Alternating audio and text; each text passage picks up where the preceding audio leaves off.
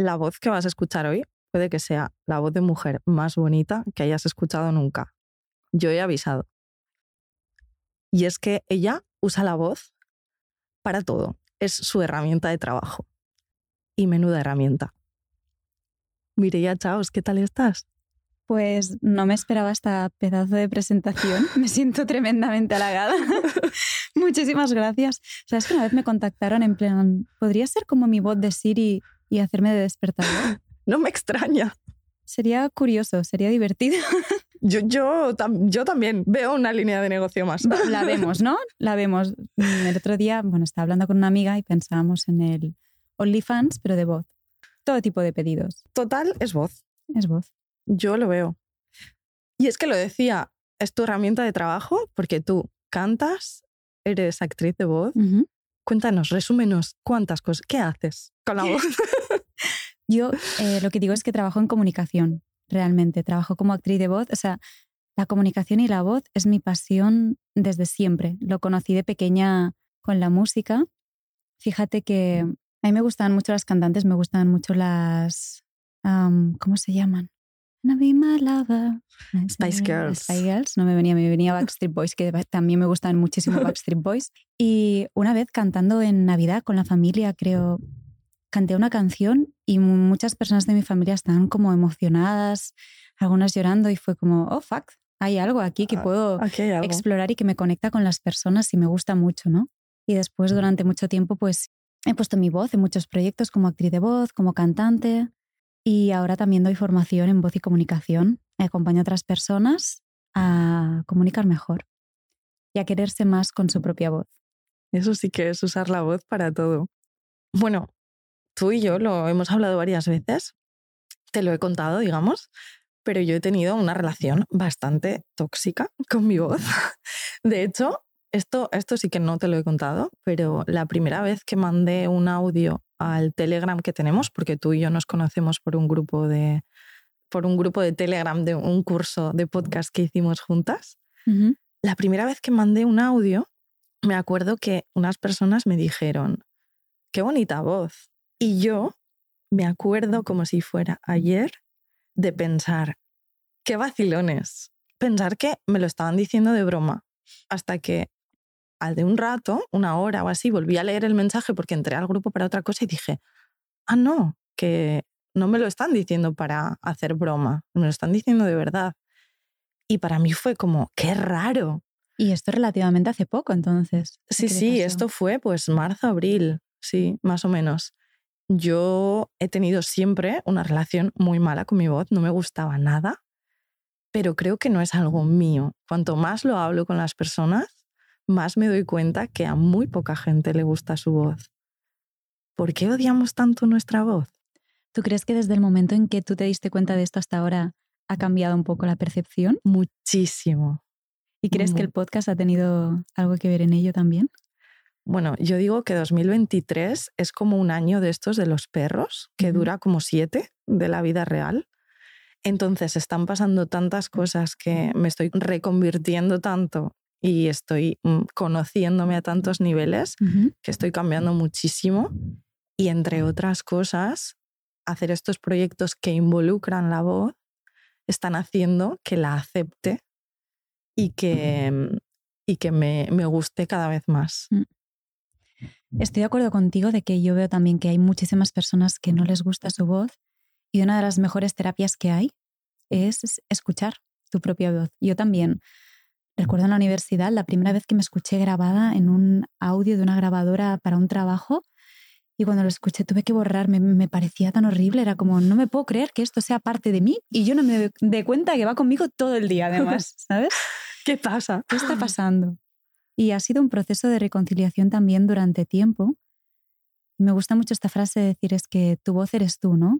Es que si tu voz no te gusta es que no te conoces bien. Y a mí me gusta mucho esta definición porque creo que las personas a las que no les gusta su voz realmente es que no se reconocen una parte de sí mismas, ¿no? Y lo veo como una disociación. Es igual que cuando tú te estás viendo en el espejo y una parte de ti que no estás reconociendo, porque te falta habituarte a esta imagen, porque quizás hay creencias que tú has adquirido sobre es que mi cuerpo tendría que ser de esta forma, es de otra. y nunca te encaja esa realidad porque nunca está en esos parámetros de perfección, ¿no? A mí hay un concepto que me gusta muchísimo para entender este fenómeno, que es um, Françoise Dolto habla sobre la imagen interior inconsciente del cuerpo, ¿no?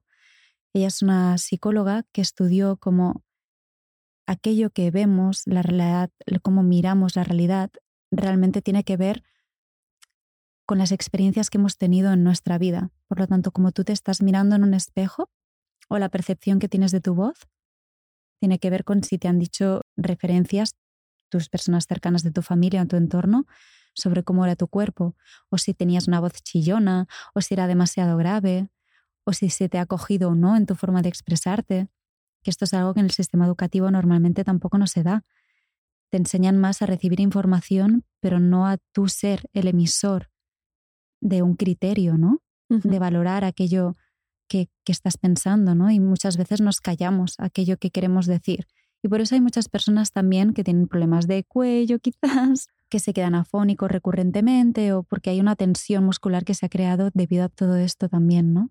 Entonces, a mí me gusta explorarlo de esta manera. Cuando vienen las personas, siempre miramos primero qué creencias tengo yo acerca de mi voz, qué experiencias he tenido, lo trabajamos a través del dibujo, que a veces parece muy tonto, pero el dibujo es una herramienta maravillosa para dialogar con el inconsciente, te da una información que está allí, pero quizás tú no estás viendo en este momento. Es como si tú hablaras con una parte más profunda y podemos decir que más sabia en algunos aspectos, ¿no? Y que te da una información que tú estás preparado para coger. Y me gusta porque muchas personas lo que reciben de su voz, después cuando dialogan con esa imagen y ven los bloqueos y, se dejan sentir aquellas emociones que eso les refleja, es como su voz lo que les transmite es, por favor, déjame expresarme, porque verás que si me dejas, soy hermosa, soy bonita. Justamente hoy, mira, estaba con una amiga mía, con Judith Mateu, y ella me ha hecho una sesión de armonización energética, ¿no? Ella es, terapeuta especialista en trauma y estábamos hablando sobre las partes interiores de la persona, ¿no? Sí. Entender que pues tú puedes ser tu niña interior, ¿no? O una parte tuya que se ha sentido herida en un momento, una parte que se siente vergonzosa, ¿no? Y yo estaba hablando de un tema personal y decía, ostras, es que cuando yo me acerco a esta parte de mí, siempre sale una parte mía que es como rabiosa. Decía, claro, que es para proteger esa otra parte tuya que siente un dolor. Y yo creo que cuando te enfadas con tu voz, seguramente es porque es una parte tuya que está protegiéndote de sentir aquello que te dolió en un momento. Es que no me dejaron expresarme. Es que no me sentí reconocida como yo necesitaba. Es que no se me acompañó a quererme a mí en esta expresión genuina de mí misma. Yo lo pensaba así y, y me daba cuenta de esta dinámica interna, porque estas voces empiezan a ser de unas personas externas, pero tú las internalizas, ¿no? En realidad es un sistema muy sabio que te ha servido durante mucho tiempo para para sobrevivir si tú no eres acogida con una parte que, es fundamental en ti, porque el entorno pues tampoco quizás tiene las herramientas, no ha aprendido a hacerlo, pues tú tienes que acorazarte, te adaptas al entorno, porque necesitas de la tribu, del grupo para sobrevivir, porque no tienes la capacidad emocional ni las herramientas a nivel funcional para desarrollarte tú solo en el mundo. Pero cuando creces, la necesidad de ser auténtico prima tantísimo que tienes que empezar a cuestionarte cosas que te han protegido, pero que ahora a lo mejor ya no las necesitas, ya no estás en supervivencia, quieres estar viviendo, no sobreviviendo. Entonces, creo que un trabajo muy hermoso es ver esta parte que, que, puede estar odiando una parte de uno mismo y sin juzgarla, darte cuenta que es un sistema de protección y ver qué hay más al fondo de eso. Porque hay una parte que quizás ahí está sufriendo y cuando dejas que esa parte te cuente su historia, cuando la escuchas, cuando eres capaz de revivir esas emociones que un día te pesaron, es como que tu sistema interno se vuelve más armónico y esas partes que están en lucha están en pro de la vida ahora mismo, ¿no? Y tú te sientes más libre y más integrada también. Mira, yo estoy mucho ahora mismo intentando conectar con lo que hacía y lo que vivía cuando era pequeña porque me doy cuenta que, bueno, pues en procesos de terapia para, digamos, integrar y entender mi alta sensibilidad y muchísimas cosas, estoy como intentando saber qué hacía o cómo lo hacía de pequeña. Y en, estas, en estos momentos que me pongo a pensar en esa yo pequeña, fíjate qué curioso, me acordé de un día, habíamos hecho una pijama party en Argentina en casa de una amiga mía. Te estoy hablando de que tendría nueve años. Y lo recuerdo como si fuera ayer. Una de mis amigas dijo, cállate, qué voz más insoportable tienes. Creo que desde ese día no soporto mi voz. Eso por una parte. Y por otra parte, la primera vez que dije esto lo dije en el curso de podcast y me pareció muy potente porque desde entonces se han desbloqueado muchas cosas. Yo tengo la sensación de haberme pasado media vida, la media vida que he transcurrido hasta ahora, sirviéndome descafeinada. ¿Qué quieres decir? Siempre intentando rebajar mi nivel de profundidad, intensidad, reflexividad, etcétera, para encajar. Eso que has dicho de adaptarte al medio, intentar quitarme una capita de profundidad para que no se me tilde de es que ya está, la, la intensa, la profunda, la que siempre le busca la quinta pata al gato. Siempre me he servido descafeinada en ese sentido. He bajado un poquito lo que yo quería decir, lo he adaptado a una versión un poquito más mainstream para encajar en el entorno. Y ahora que estoy viendo lo que hay dentro, permitiéndome, escuchando, sintiendo, conectando con esas cosas que pasaron hace mucho, reviviendo e incluso habitando sensaciones incómodas, ahora es cuando digo, es que ya no quiero servirme descafeinada. Ahora quiero que se coman la cafeína los, quienes quieran. Habrá gente que conecte con eso y habrá gente que no. Pero quien conecte, esto lo he hablado en varios episodios, pues será, será genial. Pero ese, esa conciencia y ese trabajo, creo que es el que me está llevando a decir, bueno, pues no está tan mal tu voz, tampoco es tuya y ya está. Eh, uno doble de café con nata por encima y un poco de canela, por favor. Para despertarnos hoy un poco. Venga. Mira, pues fíjate que yo venía hacia aquí hoy y estaba pensando en cuando nos íbamos a encontrar a grabar el podcast y pensaba, estos días que hemos estado hablando bastante, ¿no? Me gusta cómo piensa Andrea. Es como que le saca esa cosa divertida, esa cosa, tienes una imaginación y una manera de ver las cosas que me hace soñar. A mí también, ¿no? Y me gusta, y pensaba, cómo me gusta nutrirme y tener cerquita mía personas que saben ver esas otras dimensiones de la realidad que a mí también me amplían la mirada, ¿sabes? Y me ponen creativa. Y sí, sí, te lo prometo, estaba pensando en esto, ¿no? Eh, porque te he pasado una canción preciosa. Preciosa. De Waste Blood. ahora, voy a contar lo que ha pasado cuando me ha pasado la canción. Yo estaba viniendo desde el aeropuerto de Barcelona, veo una notificación de WhatsApp y mire, ya me había mandado una canción. Estaba con los cascos, entonces me la pongo, estaba en el autobús viniendo al centro de Barcelona, me pongo los cascos, estaba sentada, cierro los ojos y la canción me transporta. Creo que ha sido lo más cercano a una meditación profunda que he podido hacer e incluso en un lugar pues que no se prestaba mucho para ello. Pero he cerrado los ojos y en un momento he sentido como si echara a volar. Sí, sí. Y le he mandado un mensaje después y le he dicho, visualízame sentada en el autobús, escuchando la canción, casi hecho a volar. ¿Cómo se llama la canción? Es que ahora no me viene el nombre en inglés, pero como Turn Me Into a Flower. Into a Flower. Mm. Por favor, Dios, conviérteme en una flor. Sí. Y es una sorpresa porque eh, yo la había escuchado alguna vez a esta chica, pero justo la voy a ver en concierto el día 31, el martes. ¡Wow! creo que es en Apolo, no sé. Que todavía vengo a Barcelona solo para eso. Eh, mm, yo me lo pensaría. Pero mira, con esto que decías también, yo me doy cuenta en el trabajo que hago acompañando a personas a través de la voz y la comunicación, que lo que estoy haciendo realmente es acompañándolos a que se reconozcan a sí mismas. Y es tan bonito ver eso, ¿no? Porque tú te reafirmas con el lenguaje. El lenguaje es una manera de construir la realidad, ¿no? Y el poder dar tu opinión, mostrarte con tu voz, sentirte a gusto, se nota, es que hay un cambio en la persona, notas muchísimo. Y fíjate, también me di cuenta de que cuanto más me gusta mi voz, porque no me gusta y ahora me encanta, mi voz me encanta realmente y la gente me lo devuelve constantemente.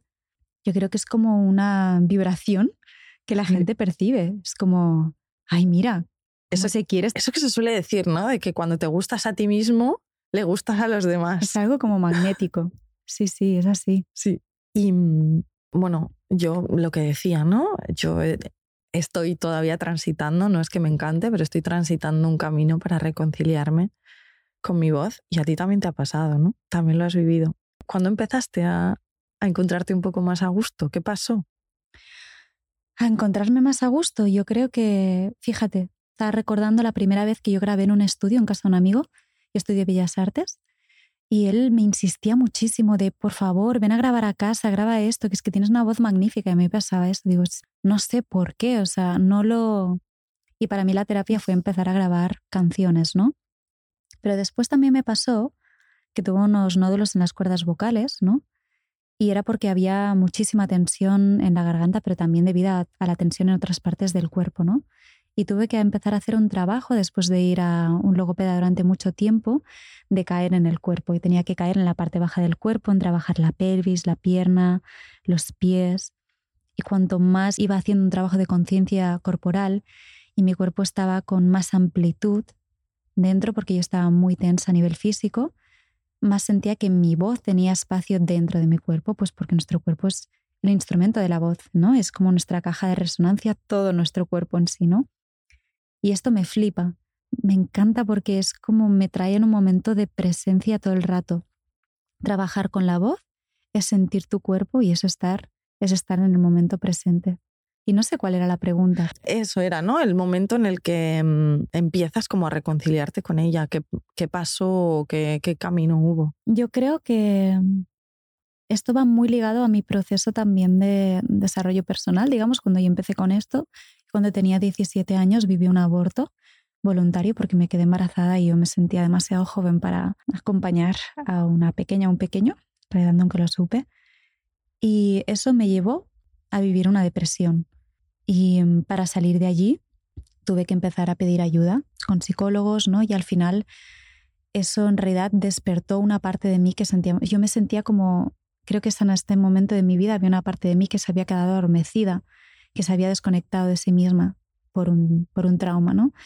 Y eso me despertó, me despertó en los dos parámetros, para sentir más dolor y para sentir más placer.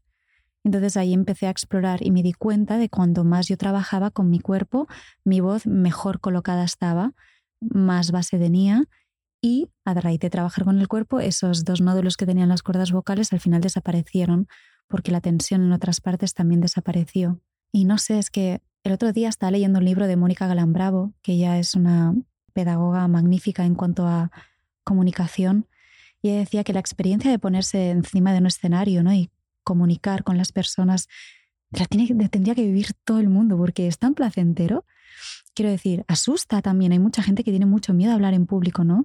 Y es porque quizás los ojos de 100 personas, 200, 300 te están reflejando juicios que tú también has tenido hacia ti mismo. Porque cuando hay un grupo, en consideraciones familiares se dice que representa puede la familia, ¿no? Este egregor, digamos, ¿no? Entonces, es muy guay porque estás delante de esas personas y te están nutriendo energéticamente, digamos, y con su mirada. Y es como tú te dejas recibir eso y a la vez entregas algo, ¿no? Pero ese momento de presencia me parece tan hermoso. Es, igual que, el que estamos teniendo aquí ahora. A mí por eso me encanta y, disfruto tanto grabando mi podcast. El otro día vino Diego Bernardini en el podcast y decía que según unos estudios científicos, las personas que están menos preocupadas por eh, envejecer, por si hacerse operaciones, no con, con estrés esto, tenían una esperanza de vida más larga. Yo pensaba, pues será que estar presente y esta sensación de cuando el tiempo se está parando, realmente es así. O sea, no, es solo una sensación, realmente pasa. realmente pasa. Es que es tal cual. Esto lo hemos hablado porque tú tienes un podcast, como bien has dicho, fantástico y maravilloso que se llama Verdades Incómodas. Sí. Y hablábamos al hilo de eso, de que ambas grabando podcast tenemos la sensación porque no son, digamos, entrevistas encorsetadas, sino que queremos que la persona fluya y para eso tú también tienes que fluir, tienes que sostener situaciones incómodas. Es una mm. incomodidad sostener algo que, digamos, depende de alguna forma de ti, pero en realidad no sabes dónde va a ir porque estás dejando que fluya. Estoy muy de acuerdo porque hay un momento en que tú sabes que vas abierto el barrizal y dices, ¿nos vamos a meter en el barro o no? Claro. ¿Sabes? Y si tú te metes, sabes que después tendrás que salir de allí de alguna forma y que invitas al otro que se meta también, pero puede ser incómodo. Claro, y tampoco sabes si el otro se va a meter. Ah, yo he vivido cortes de estos. Sí, ¿no? Eh, Hay que saber sostener si el otro decide no entrar. Claro. Y es todo el rato un momento de gestión, gestión de la situación y autogestión, porque tienes que también gestionar esos nervios que estás sintiendo, por mucho que te guste la sensación, pues hay también pues un poco de miedo de no saber cómo vas a controlar.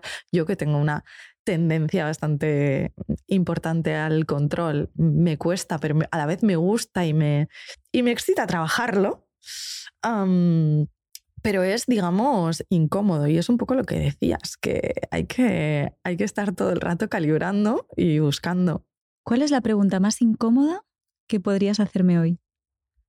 ¿Qué, ¿Cuál es la pregunta más incómoda que podría hacerte? Mm. ¿Arriba o abajo? ¿Arriba o abajo? Eh, arriba. Siempre con mucho respeto y con mucho cariño, arriba. Siempre el- depende del momento del ciclo, pero arriba, arriba. Siempre arriba. Muy bien. Venga, lanza tú una. Eh, Ya que estamos, no te voy a dejar así. Voy, voy a, voy a. Yo sé que han venido los reyes en tu casa. Han- Christmas is coming. Christmas is coming. Sí, de eso quieres que hablemos. Y estás contenta, no sé. Es- estoy contenta de, de mis... ¿Sabes que eso tiene mucho que ver con la voz? Sí, Sí. cuéntame. ¿Has visto una película que se llama Histeria? No. Creo que sé de lo que vas a hablar, pero me apetece mucho que lo cuentes.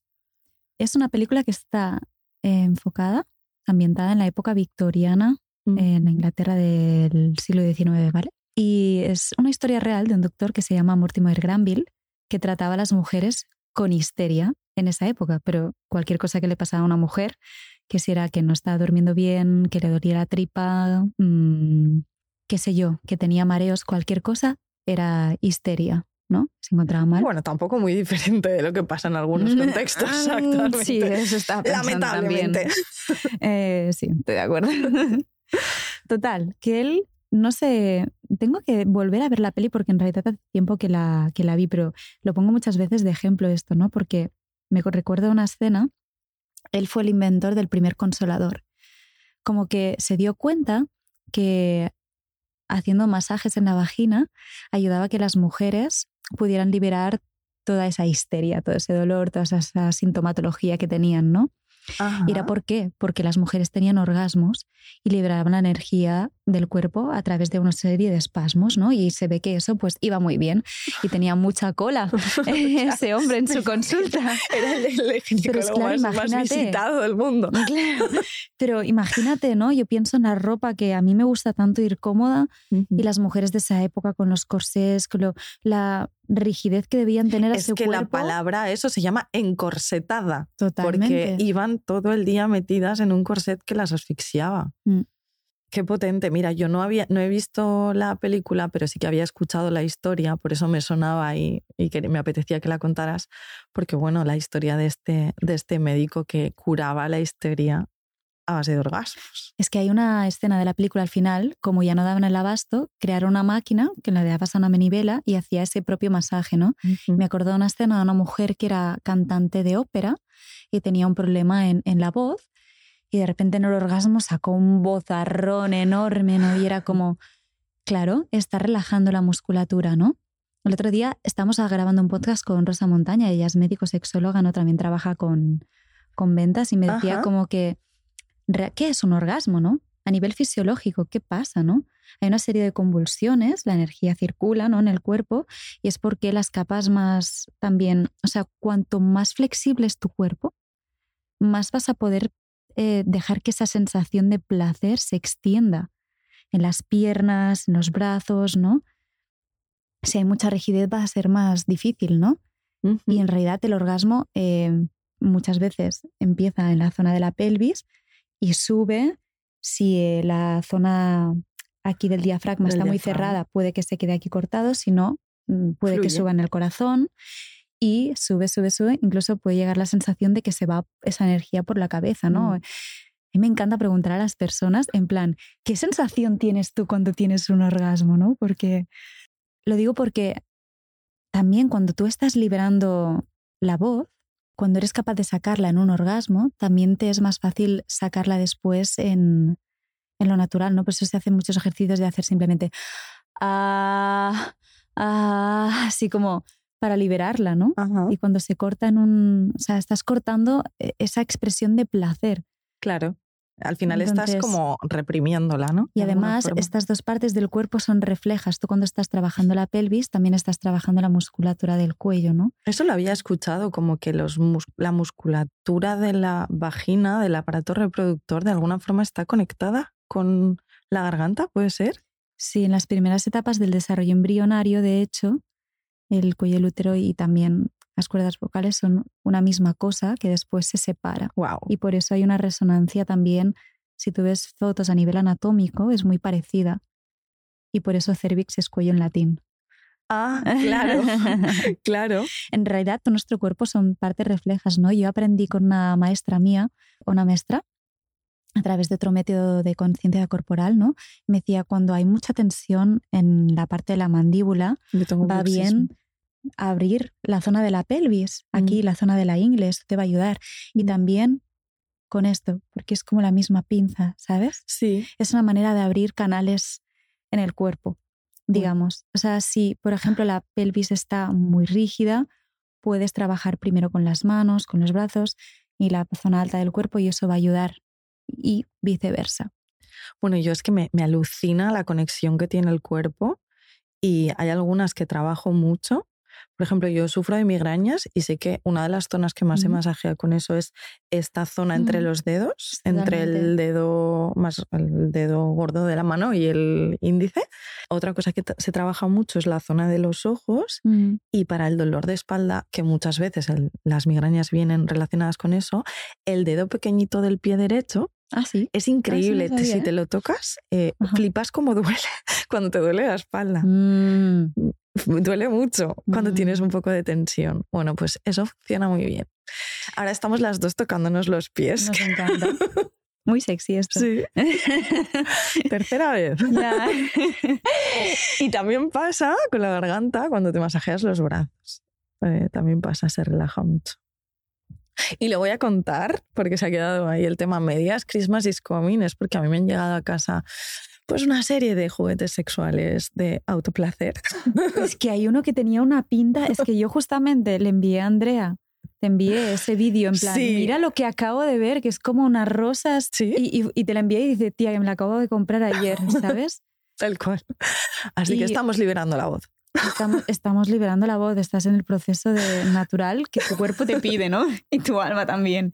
Y luego vi uno que ese creo que me voy a comprar también, porque ahora tengo dos juguetitos. Tengo como el succionador y tengo otro mm, que es como el consolador, pero que ya no, no vibra porque ya murió hace tiempo en ese sentido. está, se ha quedado sin, energía. Y pensa, esa es como la unión perfecta de los dos, pues está junto. Sí, sí, porque el.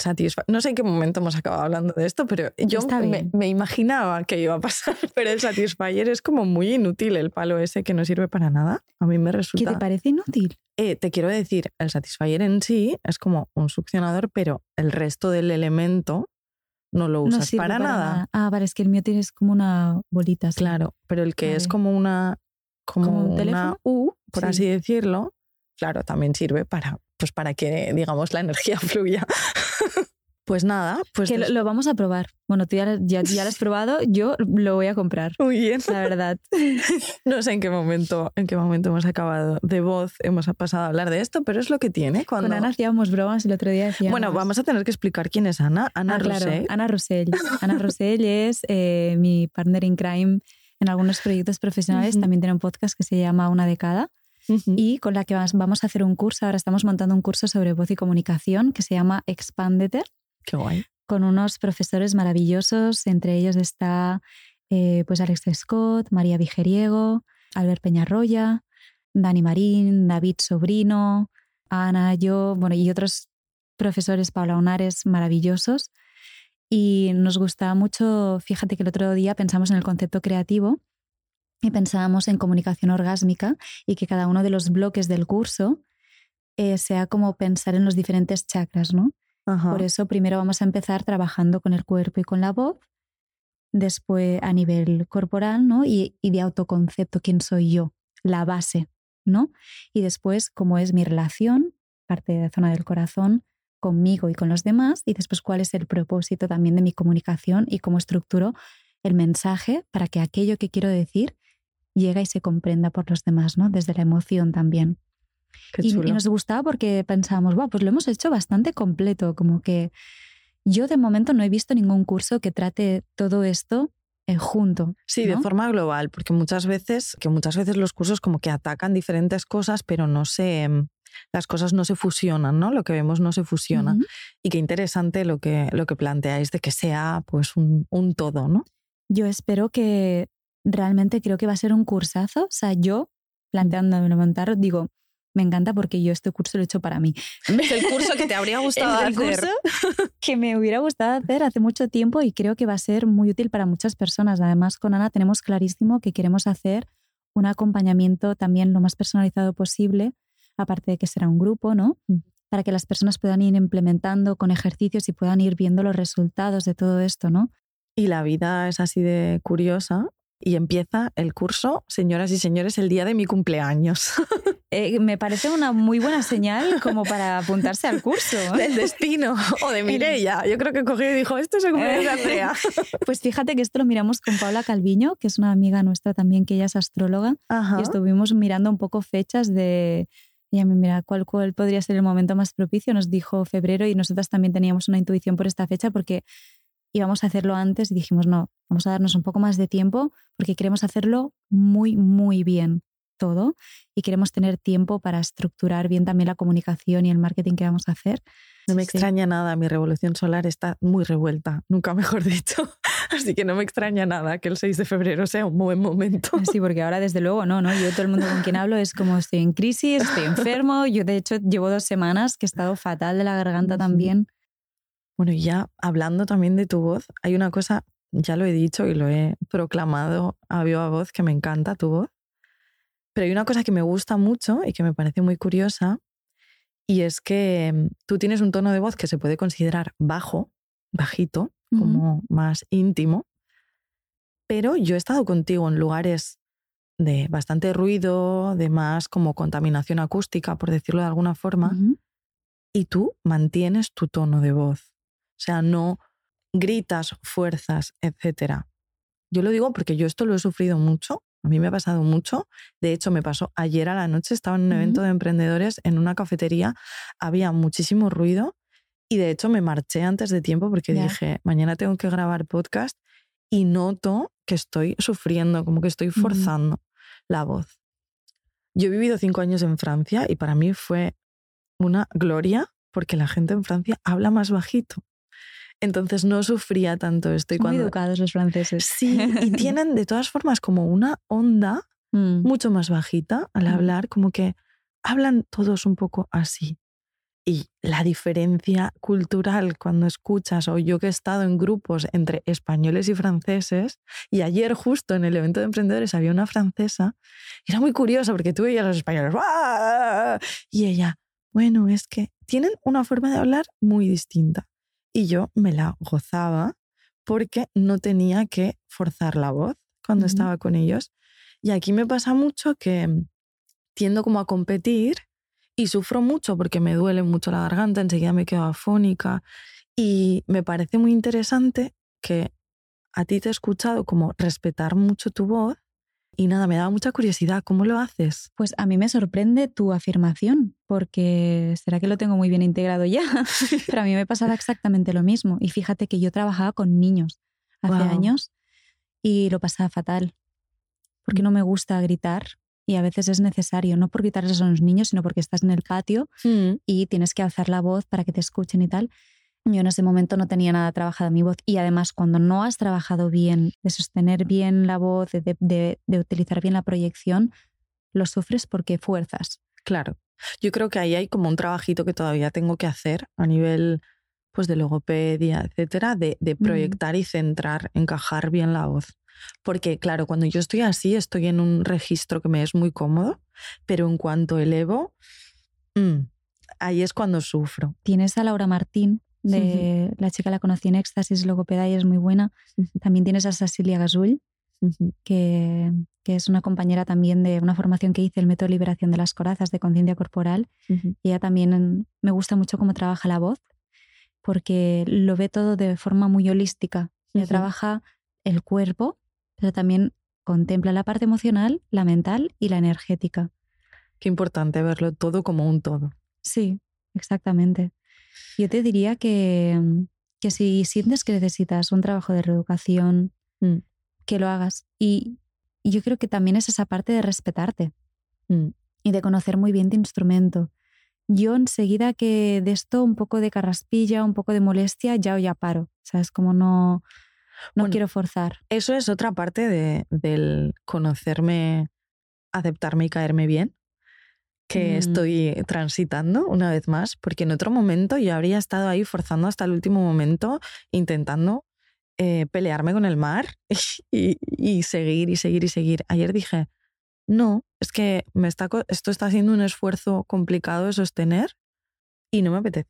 O sea, me voy porque he disfrutado, o sea, fue súper guay, pero mm, ahora mismo pues mm, no me apetece. Y, me, respeto que mi voz, pues en este lugar, pues no está fluyendo como me gustaría y me voy. y no pasa nada. Y en otro momento habría sido, no, no, no, no, no, tienes que sostenerlo. Así que es guay también como tener ese nivel de, de conocimiento, de aceptación, de conciencia. Mm. Totalmente. Y también me gusta mucho como cuidar la voz. Una cosa que va muy bien para suavizar la garganta es leche de coco. Y yo no mm. suelo, no fumo, eh, y no solo beber alcohol, pero también a veces lo noto bastante que reseca las cuerdas vocales. Mm. Pues yo como estoy como muy sensibilizada con esto, ¿no? Claro. O según qué comidas también. Es bonito cuidar la voz. Fíjate, ¿no? Mi voz, como si fuera este amigo tuyo. Sí, es parte de mí. no es como un dedo. No, tu dedo también, ¿eh? Bueno, había caído, ¿eh? Me ha salido la broma al dedillo. Sí, sí. ¿Se puede contar o no? Sí. Pobrecito tu dedito. Sí, está aquí medio muerto. Una hostia que te metiste. Sí, es que mm, tela últimamente con los pies. En todos los podcasts acaba hablando de pies. Así ¿Ah, Uno, cinco y este porque con Enrique él acaba hablando de pies. ¿Qué, qué, hablasteis de pies con Enrique? Me ha entrado curiosidad. Su curiosidad. ¿Masajes de pies? No, fue como, cuéntame una curiosidad que nadie sepa y me contó que, mm, que, iba, que iba, a la pedicura. Ay, no. Que cada 15 días iba. Me encanta. Y fue como súper, fue súper gracioso, un momento súper gracioso. Y es que nunca he ido y cuando yo voy a hacer las uñas y me quiero ir a hacer, claro, y además te dan como un masaje. Lo voy a hacer. Lo voy es a hacer. genial. Bueno, y cuando fui a grabar con Nacho, acabamos hablando de mi dedo roto y de, mm. y de un montón de cosas, y ahora acabamos otra vez hablando de mi maltrecho pie. Se está curando ya. yo vi una foto que estaba muy moradito y ahora lo veo muy mal. ya con buen tono, ¿no? Sí, sí, sí. Bueno, Mireia, hay dos preguntas que me gusta hacer. Venga, dale. Porque bueno, pues este podcast es mi grandísima excusa para conocer a gente curiosa, gente que me parece que ha usado la curiosidad en su vida y gente que me despierta curiosidad. Tú me despiertas mucha curiosidad. Y me gustaría saber qué es para ti la curiosidad.